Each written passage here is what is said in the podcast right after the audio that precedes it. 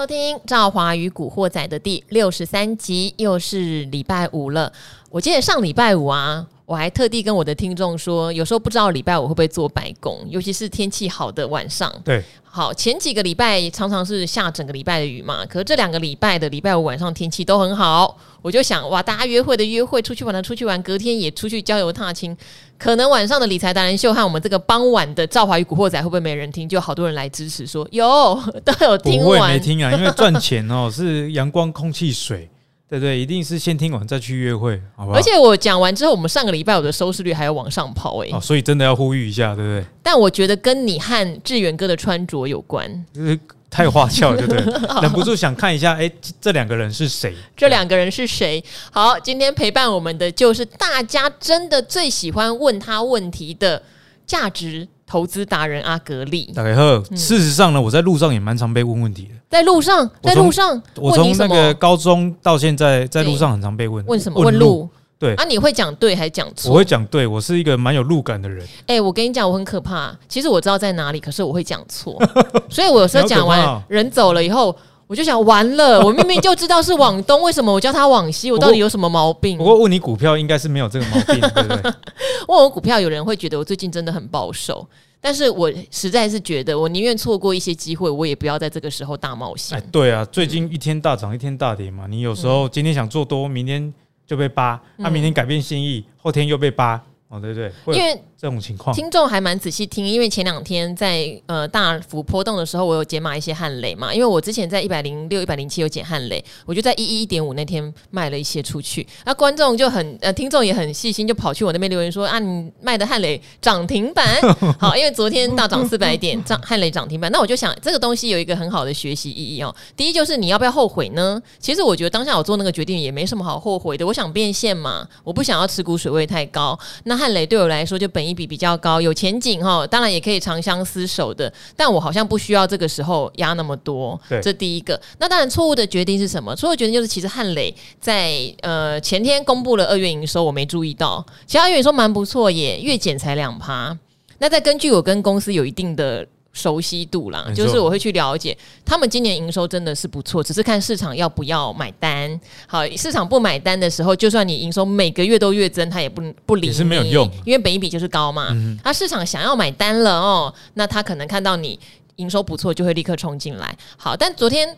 涨停板之后，盘后的筹码看了，我又没有很担心了，因为有好几千张是凯基 叉叉，专门在冲来冲去的。好，然后再加上昨天乌俄的会谈哦，又失败了。本来大家其实外资哦压了很多多单哦，是期待晚上乌俄的会谈是好的，结果就真的几句话而已，对不对？俄罗斯说你给我投降。乌克兰说：“我我不要投降。”就男生一直想要交往，女生拒绝，这样啊？这是交往吗？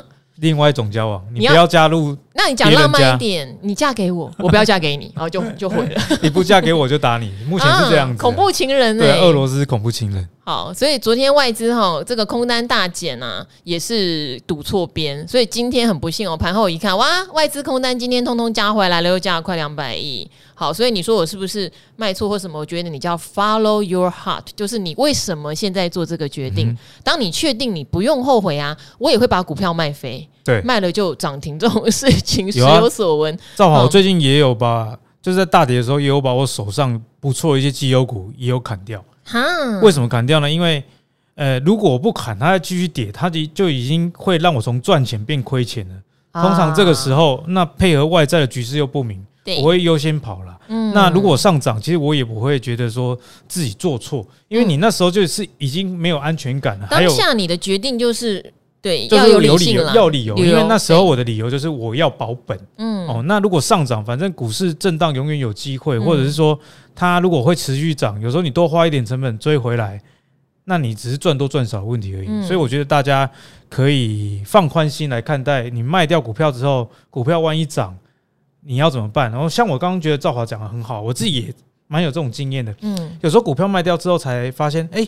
忘了有催化剂啦，就比方说财报要公布了，对啊，营收公布了又非常好，嗯，你就等它它公布完，那再做决定，我觉得可以缓一点，嗯，哦，这是唯一的调整之处了。对啊，就是我昨天反省，就是啊，人家要公布二月营收了，明明就知道他今年的营收很好，我怎么不等一下？好，但是没有什么好后悔的啊。对啊，反正过两天你真的觉得它很符合市场的预期期待，包括像现在投信也有小幅在加嘛，再买回来就好了，没什么。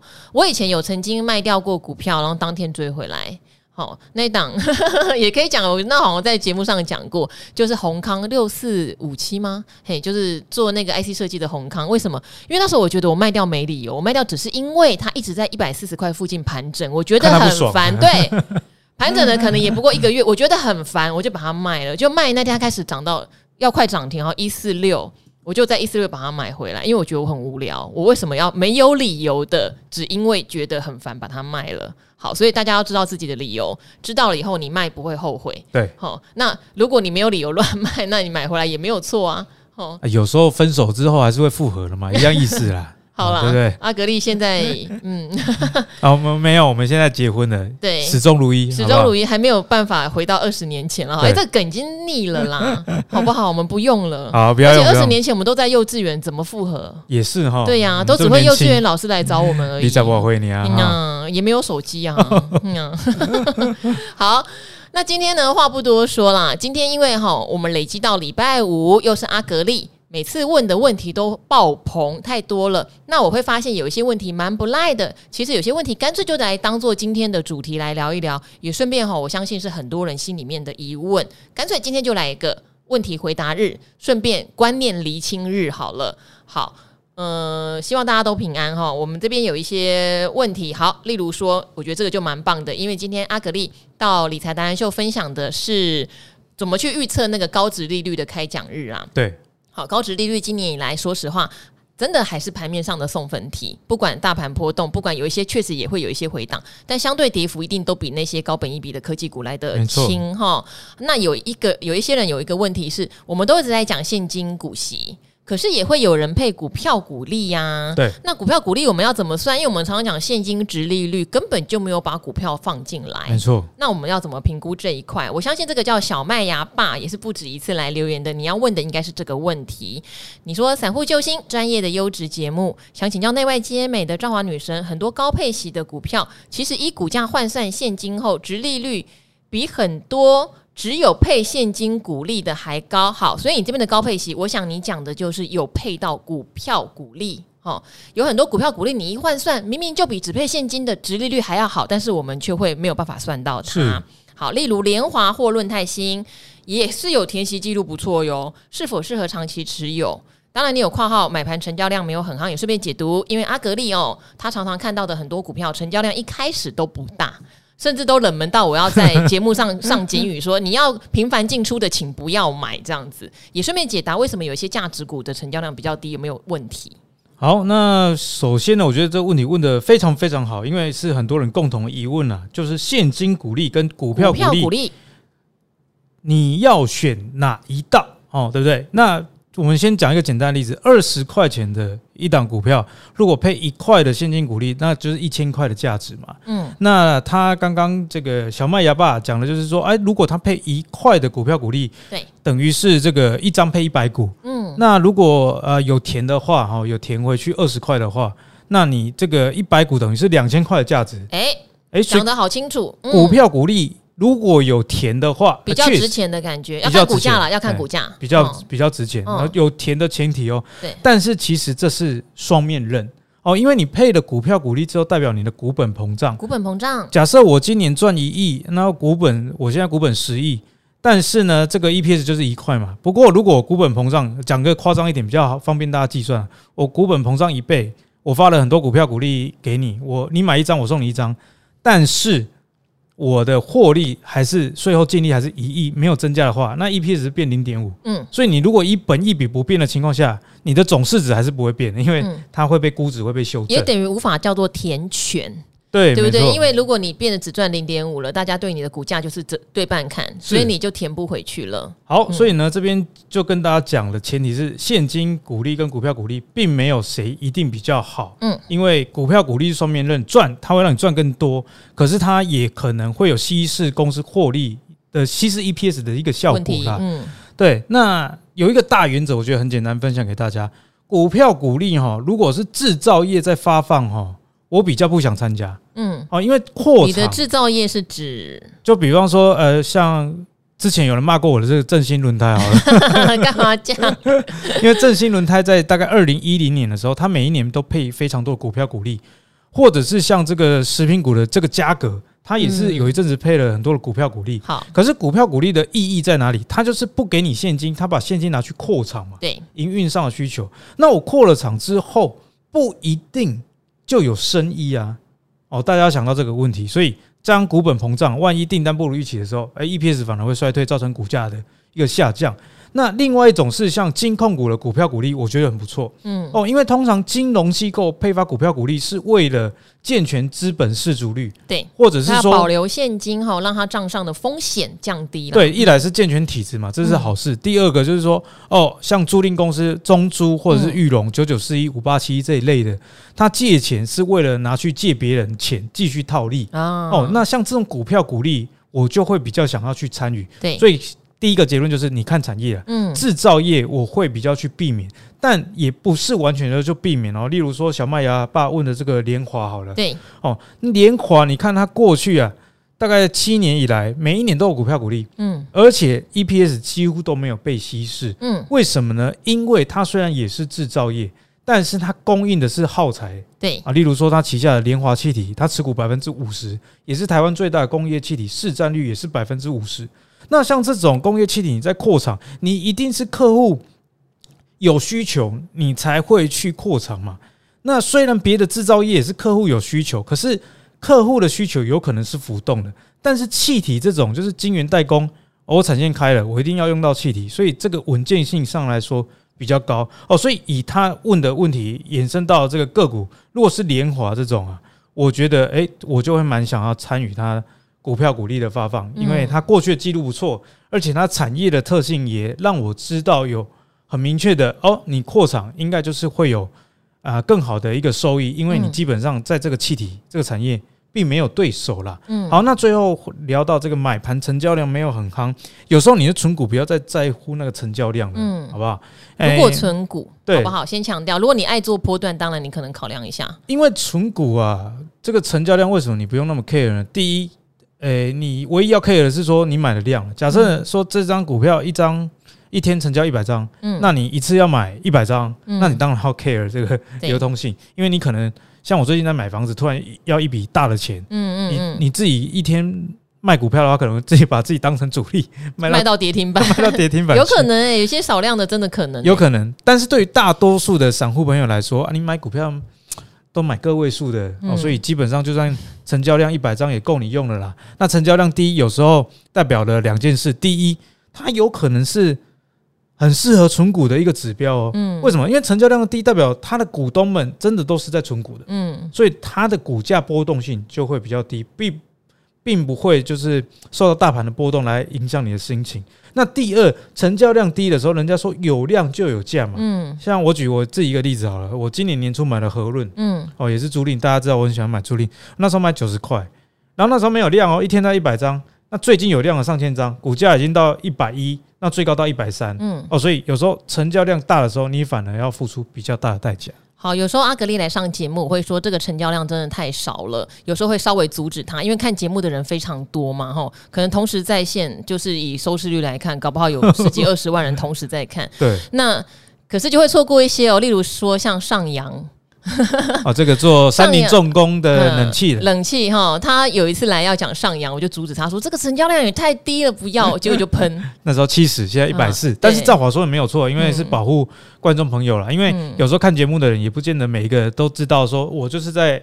讲公司的营运面，他会觉得说啊，看到代号就买就对了。好，但我觉得小麦芽爸有去看他历史上有没有办法填全息哈。我们说发股票叫填权，发现金叫填息。他如果看历史上都能够填全息的话，确实就是一个指标。怎么说？其实呃，很多公司他把呃把现金留下来，把股票发给你，他的初衷大部分应该都不是坏的啦。他大部分都是需要那个钱去做别的事。对。那好，那一家正规的公司，他当然就是去扩厂或者去。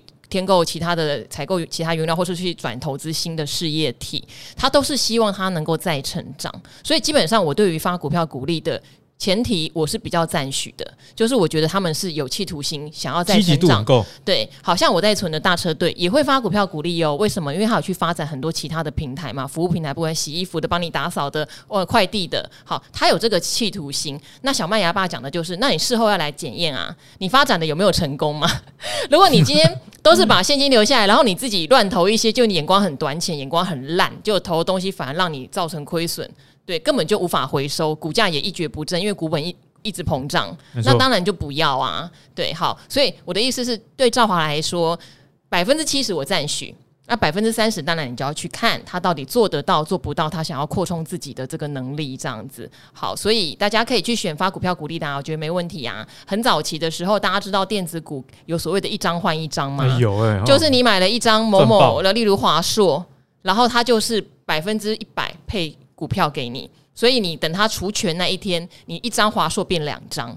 最猛的就是那个时候电子股如果是高成长，对你也是一样，一两个月后你的股价，哎、欸、哎、欸，你一股就是你一张配一张会怎么样？本来五百块的股价会变两百五，哎，除权那一天变两百五哦，腰斩。可是一个月后它可能又会变回五百，那就报酬率一百趴，你手上就变成两张五百块的股票了。那最快乐的年代，可是现在不是这样，嗯、现在没那么好了，不好意思哦。好。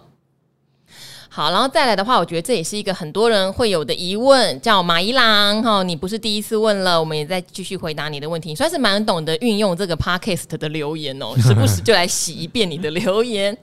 好，你问的是要做要不要做波段的问题，五星吹到喷，支持赵华妹马一郎，你说长期投资的大权值部位获利回吐哦，爆过一座山，诶，是神山吗？心情没有太大的波动，你已经是这波的赢家喽。好，跌到接近均价的卖了一点，想抱点钱回家。那低于当初买入均价或看到打底再接回来，所以你有一点聪明做波段的味道。你要问的是，不晓得这样操作有没有问题，还是长期投资我不要这样来来回回一直抱着比较好呢？因为常听到投资者说，呃，获利会比较大，意思就是说投资者哈就是价值投资嘛，获利比较大。交易者就是像你这样进进出出，容易错过行情，但是也比较不会大亏损。好像这样操作，不是会比一直抱的多赚到中间的一些波段吗？没有错，你现在的抉择是什么？你现在抉择就是你要当一个老老实实的存股派，还是你干脆像朱老师一样嘛？对不对？你当个波段投资嘛？那今天来的人是谁？叫价值波段投资大人阿格力。好，怎么样厘清这个问题？我觉得我要波段还是长期？先跟大家讲一个观念啊，叫做鱼与熊掌不可兼得。可是你波段。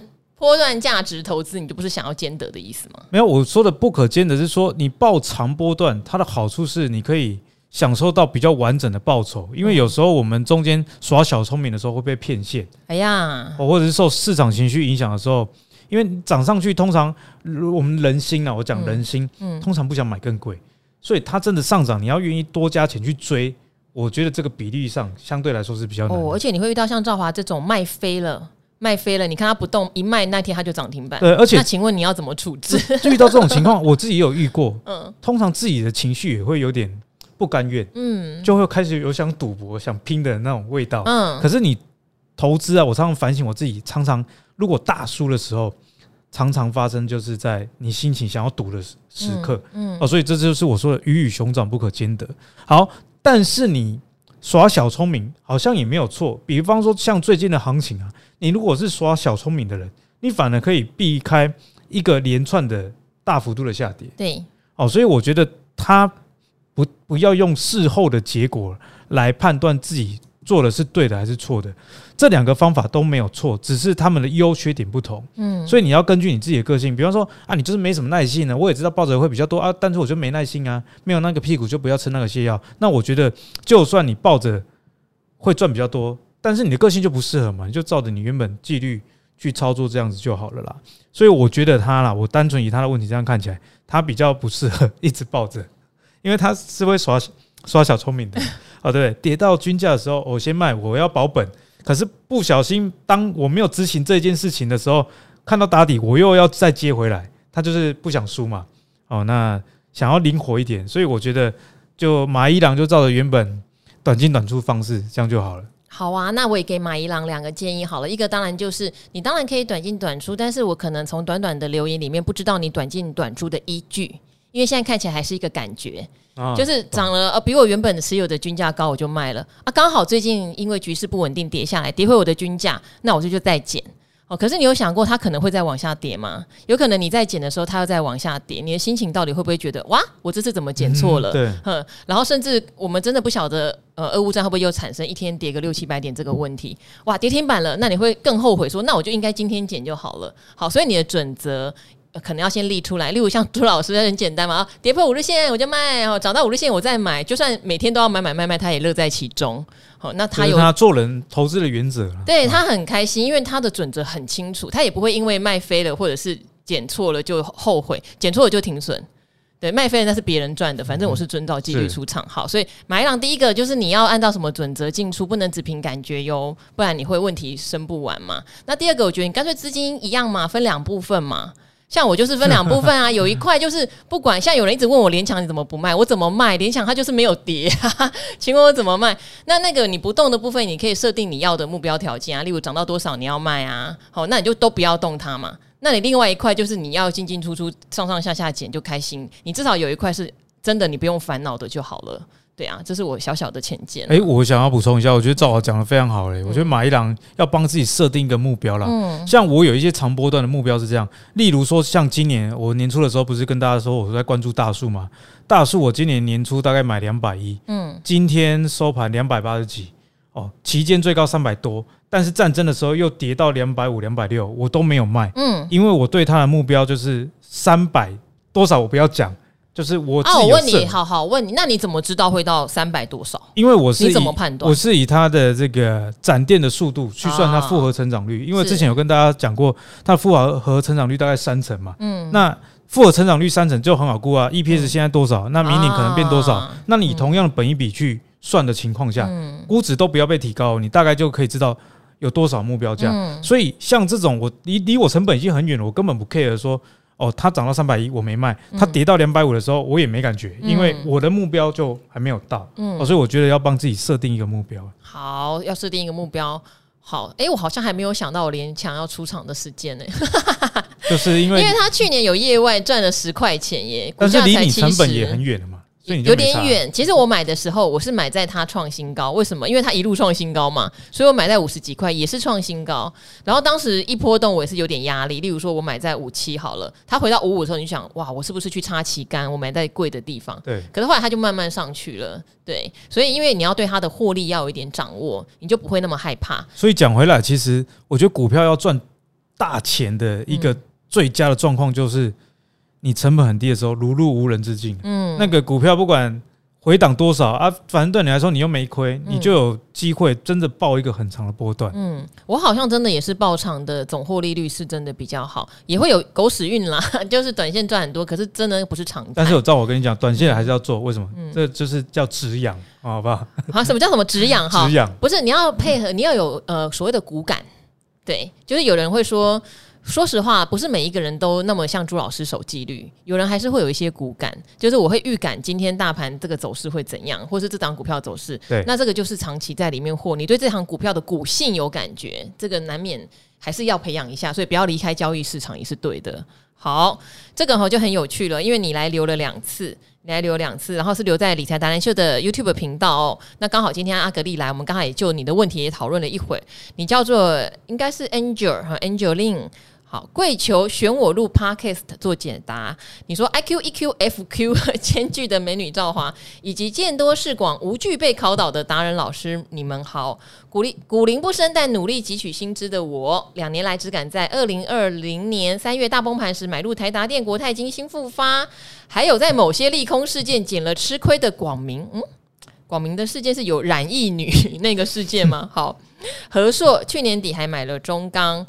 秉持着价值股越低越买的我，买入第一次后没有机会再下手。哈，诶，这可能也是很多人的问题哈。可能第一笔买的蛮漂亮的，后面是涨嘛，对，就不知道怎么加码了。近期呢，听了股鱼的股债 ETF 配置那一刻，兴起购债的念头。二月底时买了第一批，好，这个叫做群益十五年 EM 主权债，随即下跌，至今跌快一成，即将有第二次出手的机会。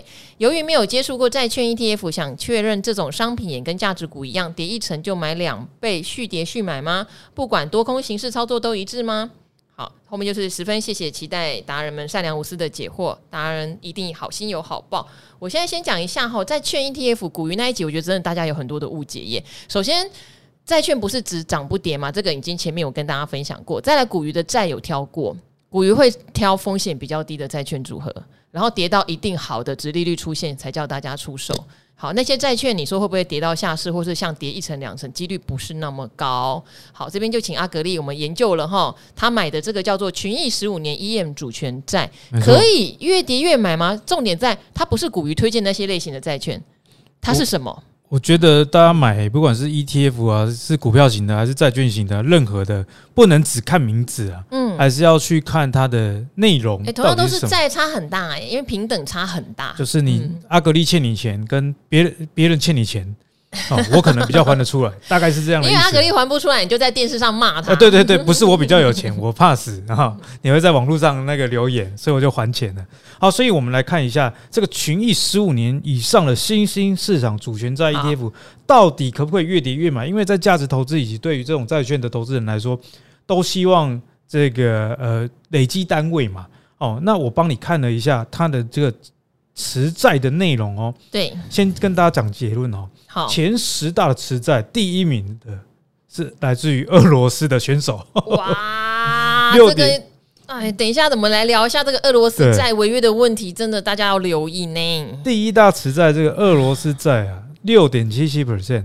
第六名的持债的来源呢，也是俄罗斯三点零三 percent。所以前十大光俄罗斯就占了将近十 percent 的一个持债了。那如果以整体来看，哦，它整体的这个 ETF 里面有十一点四 percent，嗯，是来自俄罗斯的选手，太高了吧？哦，所以你如果去看到它的细节，那在对应它股啊这个债券的这个价格的跌幅，你就可以知道，哎，我到底要不要减？因为减啊有一个前提，你觉得它会回来？对。那如果是俄罗斯在，这个我我就比较不敢啊，我觉得还是很动荡不明哦，所以不建议你。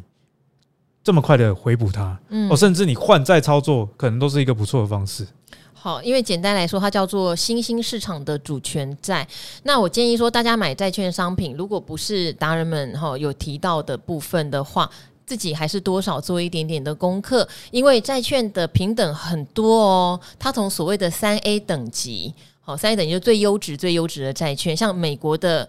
国债就是三 A 等级，有一度还被人家拿掉，被标普拿到三 A 等级，大家的市场一阵慌乱哈。像德国的主权债也是三 A 等级，可是会有一些国家发生一些问题的时候，尤其是新兴市场的国家，通常拿不到那么好的评级，好，可能会是 B 级、BB 级，甚至有一些像那时候欧债出现问题的时候，会打到 C 级，C 级就等于是垃圾、垃圾债券。那现在也比较严格，有时候到三 B 哈、BBB，我们就觉得是垃圾了。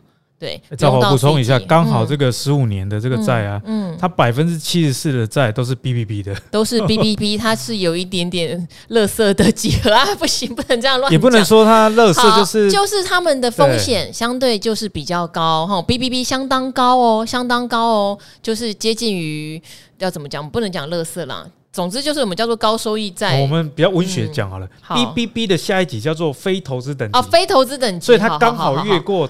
可以投资的，可是因为我们现在有比较严格，我们对风险控管比较严格，说 BBB 其实已经在很多的债券评级里面是蛮下缘的了。对，好，那当然，呃，这个说起来哈，很多的说法，因为像我也知道，台湾现在有发行一档 ETF，它专门投资从 BBB 会上升到 BB 或上升到 B，它叫堕落天使。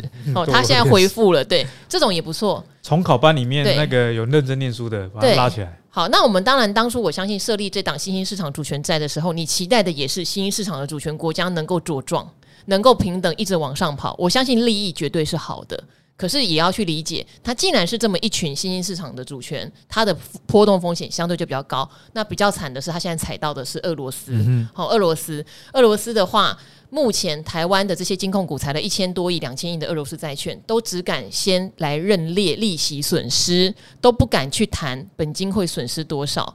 但是根据很多金控里面的高层是告诉赵华说，这个损失是很可怕的哈，没有腰斩也是三成，甚至血本无归。好，所以这一档债券要不要减？我现在真的是建议先不要，先不要减，因为我不知道俄罗斯的债券会不会全数违约，这是一个问题。这是有可能的。嗯，好，所以大家买债券商品真的要留意，如果你真的波动风险不想承受太高，请去挑哈投资等级或高评级债。美国国债、成熟国家国债都会让你的投资安心很多，也许利息没有那么多。哦，好，希望你有回答到你的问题，然后心情也不要不美丽。如果你只有买一笔，那就放着。哦，搞不好会有大奇迹日。诶，我这边也想跟大家分享一个概念，就是你会去买债的人啊，你就是求一个稳定。嗯、对，那你如果求稳定，你就稳定到底，不要在稳定中又想要多一点的值利率。嗯、就是我常常讲，投资啊，真的是。鱼与熊掌不可兼得，那讲水波拍狗哦，对不对？把是赶快来得利啊！如果要的话，我反而觉得有一些全球型的高收益债，您可以考虑啦。如果你想要承担多一点的风险，但多一点的的那个全球型的哦，不要局限在某一个区域的哦，也不要局限在新兴市场的，因为全球型的很多它还是布局在美国的高收益，它相对起来收益比较高，倒债的几率比较低，不是说不会哦，比较低哈。这个说来说去说不完啦，因为以前我研究过蛮长一段时间。这种东西的商品好不好？先建构一个基础的概念给大家了解。好，再来这个是 Judy，我相信也是很多人跟 Judy 想法一样哦。为什么呢？他说想请问美丽的赵华美眉，最近的零零八八一成本均价十八块六，零零八九二均价十六块，都跌了不少，甚至跌破了十五元。十五元常常就是我们讲的破发。我还不少张，本来是想存股，现在是一直往下买吗？越存越没信心了。每集 Pockets 都收听的忠实粉丝，好哇，这里面也包含了很多的问题啊。零零八八一是国泰的五 G，零零八九二是富邦的台湾半导体。最近科技股不好，我想这个绝对是只有跌的份儿了。对哈啊，你在存股不要减太快呢。我之前也常常提醒大家，你存股或减是不是一直猛减把钱减完了，然后减到没信心呢？不是这样子呢。对啊，我觉得这一题虽然问的很精简，但它其实很有。讨论的方空间空间哦，嗯、首先啊，零零八八一跟零零八九二这两个 ETF 最大的成分股都叫台积电。哦，零零八八一大概持有将近三成，那零零八九二持有大概百分之二十五，所以呢，在存 ETF 的时候，我觉得大家啊，不管是存 ETF 或存个股了，你不要存两个都一样的嘛，因为当如果市场不好，虽然他们都是很好的，对。哦。但是都跟台积电有关。那台积电如果大跌的情况之下，你可能就会产生心理压力，而做出不理性的决策。嗯，哦，所以我会建议大家，像这种零零八八一啊，这个国泰五 G 的，跟台积电这么有关系。那你第二个，你不要挑零零八九二嘛，你可以去挑，例如说像高息低波。嗯，哦，那高息低波里面很多都是这种金嗯金融跟民生用用品。嗯，哦，那你可是金融寿险类的今年也比较辛苦，就是就是至少你可以。不会，嗯，如果你半导体遇也遇到衰势了，金融遇到衰势，那就就算了，这个大环境就是这样。对，但是你如果两个都有同质性的话，就是在避险上哦，这个效果就会比较差了。嗯，哦，所以这是第一个哦，在存的时候尽量挑不同的产业，才不会遇到单一事件的时候，你的所有的资产一起往下走，你那个心情的压力会很大了。哦，那第二呢，就是这个跌了不少，甚至跌破十五，还不少张。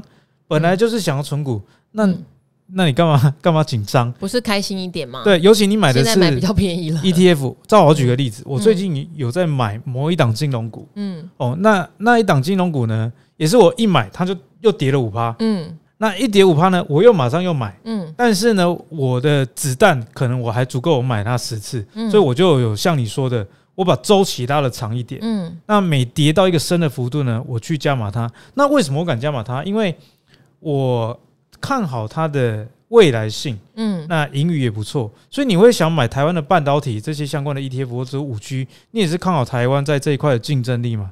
那下跌的时候，那你在你应该要开心啊，就是累积更多部位的开始了。所以我觉得存股哦，大家不要看到价格往下掉你就没信心，价格往下掉没信心代表三件事：第一，你可能一开始就压太大了，嗯，当你把你的身家都全压的时候。跌，你当然看到的是风险，而不是机会啊。嗯，像我存那个金融股，一存然后就跌，那很爽，因为我还有准备很多银弹，嗯，去迎接它的的一个下跌啊。好，所以我觉得这是本压的太大。第二就是你这个存股的节奏没有做好。第三，你忽略了你正在做的是存股，而不是叫波段。嗯。好哇，阿格力也很简洁有力的做了三个结论哈。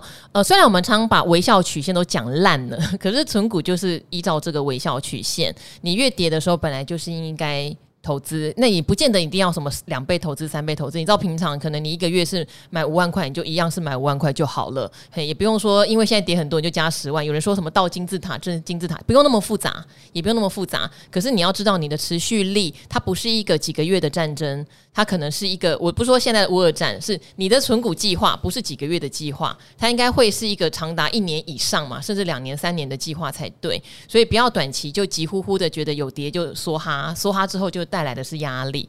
那我还记得那时候零八年，赵华身边有一些存基金的朋友也面临同样的问题啊。本来赚钱的嘛，本来冲上那个往上一路飙的时候是赚钱的，那下来的时候就会停扣哦。他开始害怕了，停扣。这时候停扣就好好可惜，会停扣在明明可以累积很多单位数的时候。对。对那我觉得存股再给大家，因为最近鼓励公布嘛，大家一定对这个议题比较有兴趣，给大家那个几个建议啊。第一个是说。创造报酬的方式啊，是持续参与市场，不用去猜高低点。嗯，我说的是存股哦。哦，那你当然做波段的高低点很重要，因为存股你把时间拉长五年、十年，就像以前我们小时候学生时期，你考过一科不及格，或者是那天根本没去考试，对你整个人生基本上是没有影响的。所以在存股会随着你的这个部位越来越大，嗯，你的整体的资产的抵抗性会越来越好。嗯，那你参与持续参与这个市场。才不会像啊赵华刚刚说的那种现象发生嘛？嗯，哦，诶，明明是最好的时间点，结果你跑了，嗯，所以就不敢买了。对，所以持续的参与以及定期定额，加上不用过于的预测短期的高低点，我想这是存股要走得长远很重要的心态。好，然后这一个哈，我们最后回答两个问题哦，时间不知不觉，果然光回答问题都可以花那么多的时间。好，这一位是凡妮莎爱投资，我记得你之前也有留言过，你的留言比较长，我快速的念一下哈。好，你是祝人美心善的赵华仙女，收视订阅股票，诶，后面不知道。然后你说感谢赵华女神跟优质达人们每天无私的分享。好，今天想是帮老公哦，请请教换股操作的问题。好，这个哦，我刚才看到这个哈，我觉得还不错，长辈馈赠，他是送的耶，怎么送啊？哦、不错耶，这个长辈很好诶。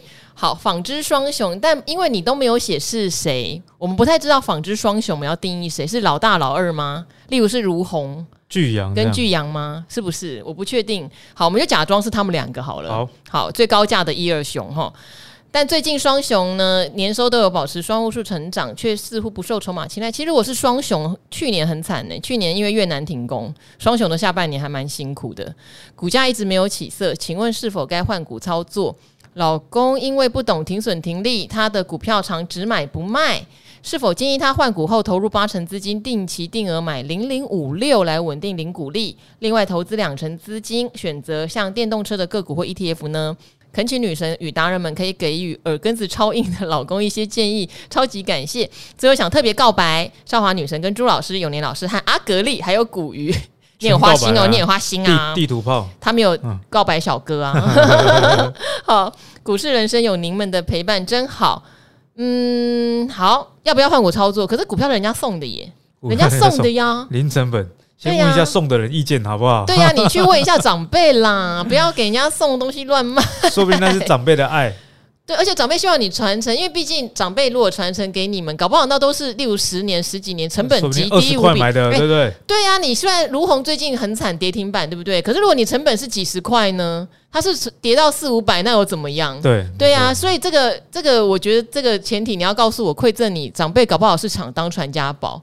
那我们不要随便把传家宝卖掉了，不要因为几个月的关系。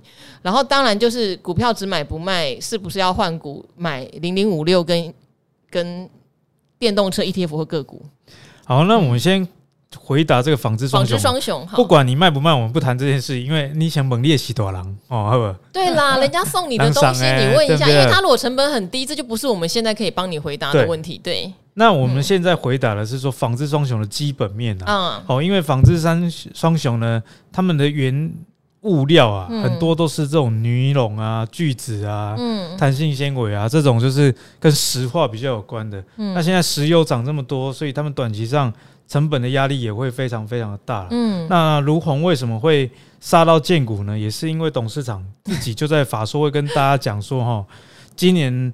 这个原物料上涨压力非常非常的大。是，今年元月以来啊，他说尼龙、聚酯跟弹性纤维原料就涨了三成。是，这也是赵华常常讲，你到底能不能转嫁原物料的上涨？不是原物料上涨对你下游都好呢，转嫁不了就会是侵蚀获利。通常这个原物料上涨的时候，对于短期来说压缩获利的几率比较大。然后，因为除非公司有低价库存，不过我觉得它有一点很不错是，它至少有在看营收啦。嗯。哦，但是提醒大家一点。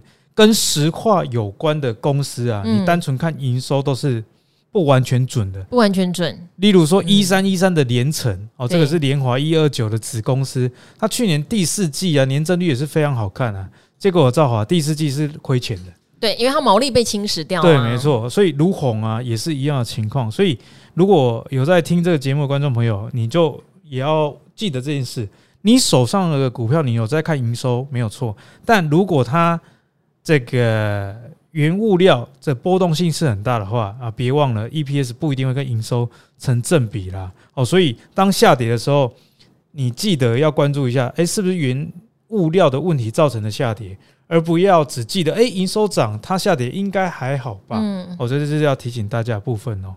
哦，那至于他说的老公不懂不懂停损停利。哦，买股票常只买不卖，哎，那其实她老公还蛮适合存股的，对啊，只要存对标的这样就可以。对啊，如果他存的是中华电信，就很好哎。呃，对，基基本上就是稳稳去领了。对，哦，所以是否建议买零零五六呢？我先讲啊，就是说，如果你们是为了固定都五 percent 以上的每一年预期的股息收入的话，嗯，那倒是 OK。可是如果你不是为了这个五 percent 稳定的，这个股息收益的话，你会在意你本金会波动，因为它配息稳定，本金可能本金会波动啊。对，那你如果只是真的想要哦，只买不卖，那不想要这个东西消失，然后这个东西又会成长，我觉得 ETF 还是买指数型的比较好了。嗯，哦，因为零零五六其实它也有一种主动选股的成分在里面，还是有。你自己回去应该说它不是叫主动选股，是说它有个条件会会主动换股，主动换股会会预测。嗯，哦，所以大家也可以跑一下回测了，上网你。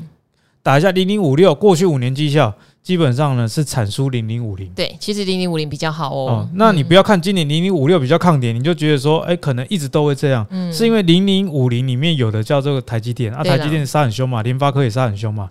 那零零五六它里面比较多的是这个航运，可是现在比较抗跌，因为航运有高殖利率的题材。嗯，但是当这个航运景气走下坡的时候，零零五六。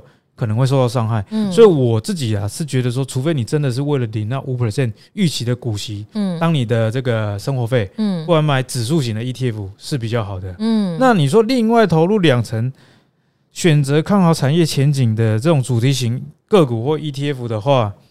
我觉得是不要，因为你都说你你老公是只买 不卖的，电动车 ETF 在跌的时候也是很凶的哦。不是，而且因为主题型的还是要考量一个事情啦，它可能会好三年五年，可是可能不会好永远。对，所以主题型的它还是有一个周期，还是要留意一下。对，所以鉴于他说只买不卖，啊，就是死抱活抱，那指数型的 ETF 台股不会消失吗？对啦，台股不会消失啦，或者是像你跟赵华一样喜欢波动大一点的，什么费半不会消失嘛，只是波动大嘛。对，道琼不会消失嘛，都有。台湾好多好多指数型，而且是大型指数型，好，不是在单一，例如说不是只追踪电动车指数或元宇宙指数，这种就很难讲哦。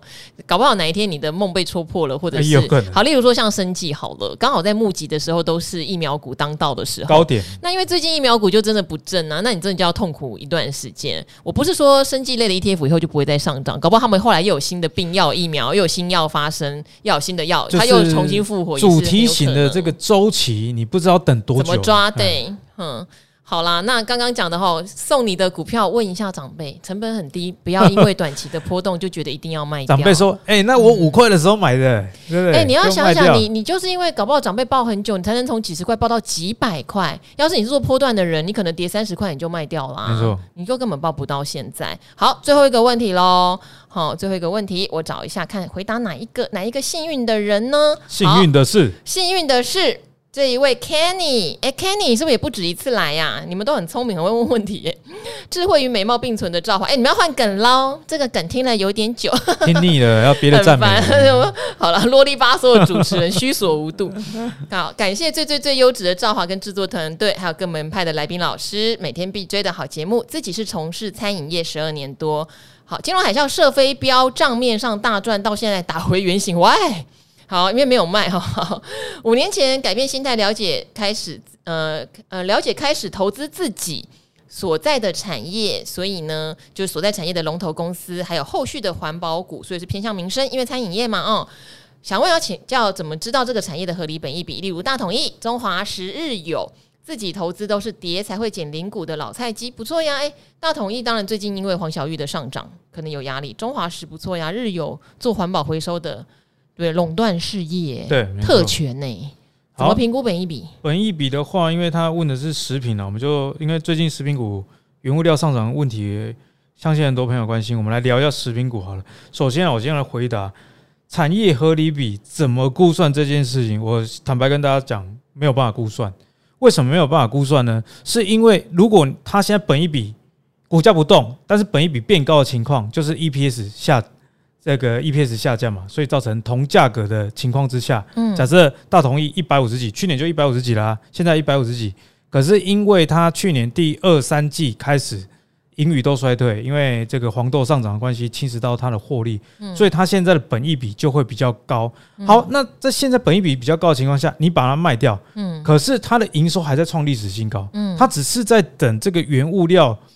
回到正常的价格的情况之下，它盈余就会回来。嗯，所以你觉得它本益比最高的时候，反而是它正在复活的转折点。嗯，哦，所以这时候卖掉就会很可惜。所以食品股啊，尤其是跟原物料相关的，呃，例如说像大统一啊、中华石啊、哦、卜蜂啊、大成啊这种啊，你看本益比有时候会失准会失准。嗯，哦，那比较适合用本益比去估的是统一或者是联华食。因为他们的毛利率都是百分之三十以上，他们是属于比较，诶，我我这样讲好了，他们叫食品股，而不是食物股啊。哦，食品股跟食物股不一样哦。食品股就是加工过的嘛，它加工过毛利率比较高，而且食品是可以冰的，可以放的嘛。对，所以它抗这个原物料波动的。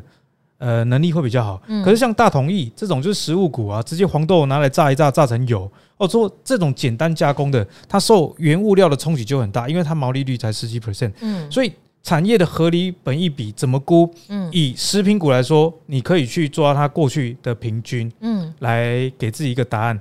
但是对于像大统一这种很难哦。那比较好的方式，我建议用直利率是哦，比方说现在直利率三 percent。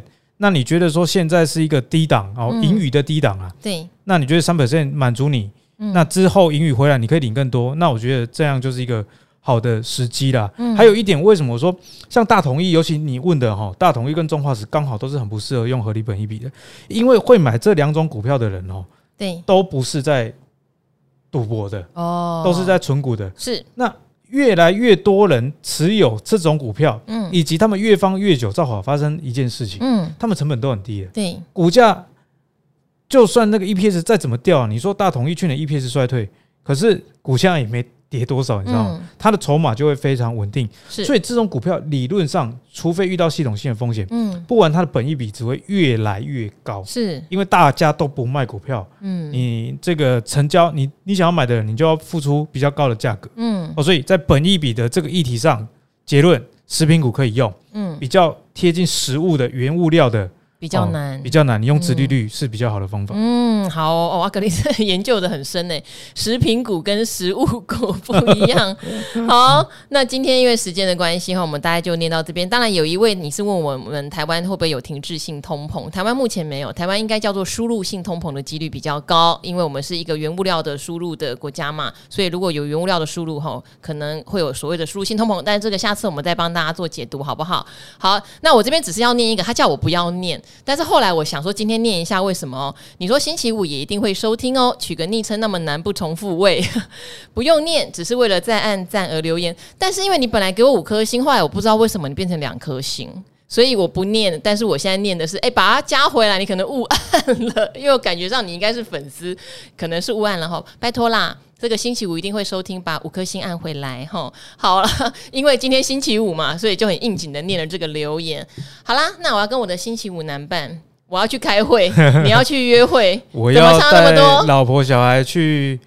买家电，好，买家电哦。我最近也想换沙发，好，但是我要先去把我的晚会开完。好，那今天我们的赵华与古惑仔就到这边喽，请大家追踪起来哈。我们最近的排名比较小辛苦，哈，都在十几名，靠大家分享，靠大家分享，请好朋友们一起帮我们追踪起来。那今天就这样喽，礼拜五拜拜，周末愉快，周末愉快，拜拜。